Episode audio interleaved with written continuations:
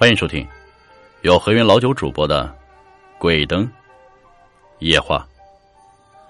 小的时候啊，在我的家乡，每逢中秋前后雨季时节，青松翠柏在雨水的灌溉下变得分外油绿。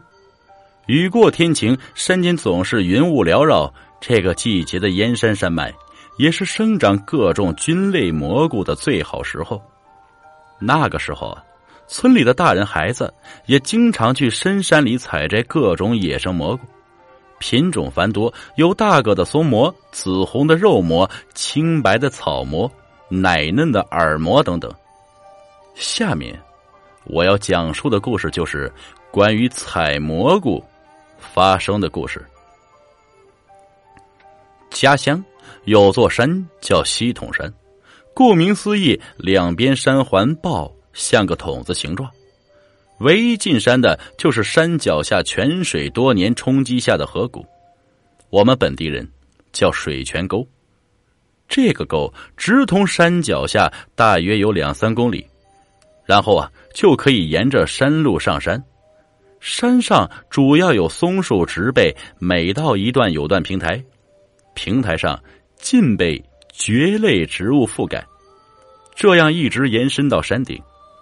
由于小时候我的身体弱，从没有翻过山顶的那一边，但听有过去的人说，那边是悬崖峭壁，就是这个样的一座山沟啊，确实有着神秘的事情发生。奶奶在世的时候，总是和我们小孩说，天将傍晚的时候，最好不要在水泉沟里停留，因为那个时候的山中总会发生一些怪异的事件。有村里的人说，在傍晚的时候啊，会听见山上有人或者说话或者唱歌，但询问或是走近的时候却不见人影。当你走远的时候，又可以听见。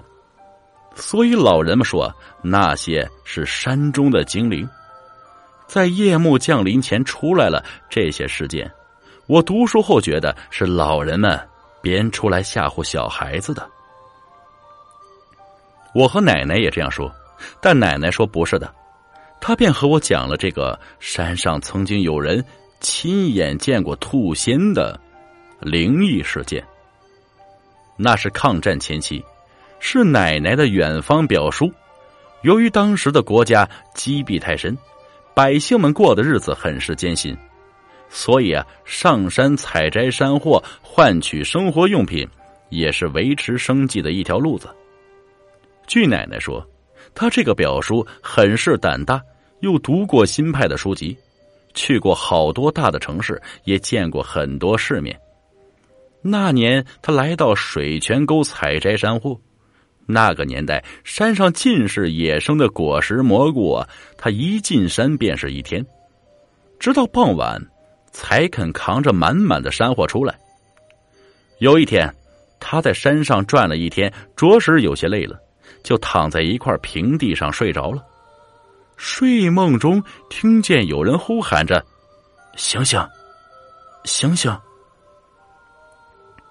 他睡眼朦胧的望了一下天空，已经是晚霞满布，猛地坐起来，眼前的东西让他出了一身冷汗。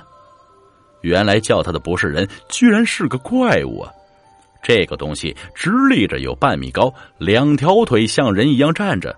身上长满了毛，再向上看，眼睛红红的、大大的，上面嘴唇两分开，两颗板牙向外凸着，两只前爪像人一样举着件东西，仔细一看，是特大号的花斑松蘑，足有小号锅盖那么大。只听这个怪物说话了：“大哥，大哥，你看我像什么？”奶奶的表叔是个胆大的人，又仔细打量了一下，见怪物顶的蘑菇下面有两只长长的耳朵，他顺手抄起用来拨开柴草的棍子，举手就向怪物抡了下去。边打边说：“我看你他妈就是一只大耳朵兔子！”只见怪物扔下大蘑菇，顺势躲开，冲着他吐了三口，说道：“呸呸呸！真倒霉！”我让你倒霉三年不得好死啊！”然后转身就跑入丛林中，消失不见了。奶奶的表叔木木的站在那里，不知道是被发生的事情吓到了，还是怎么样。他用手使劲掐了一下自己，痛，这不是做梦。眼看天色渐黑，他也来不及多想，扛起一天摘的山货，匆忙的下山回家了。回到家里的他，把这个事情和老人们讲述。老人们说，那是个在深山里修炼上百年的兔子精灵，即将转变成人形。他呀，是出来讨风的。如果有人对他说：“我看你像个兔仙”，那他就能变换成人形，这样他也会给这个人报答，带来运气。可是奶奶的表叔啊，却说他像只兔子，这样他就只得在深山里再修炼百年才能出来。老人们叹着气说：“你不该这样回答他，这样你会倒霉运的。”经历了那件事情。没有多久，奶奶的表叔得了一场大病，整整一年没有出门。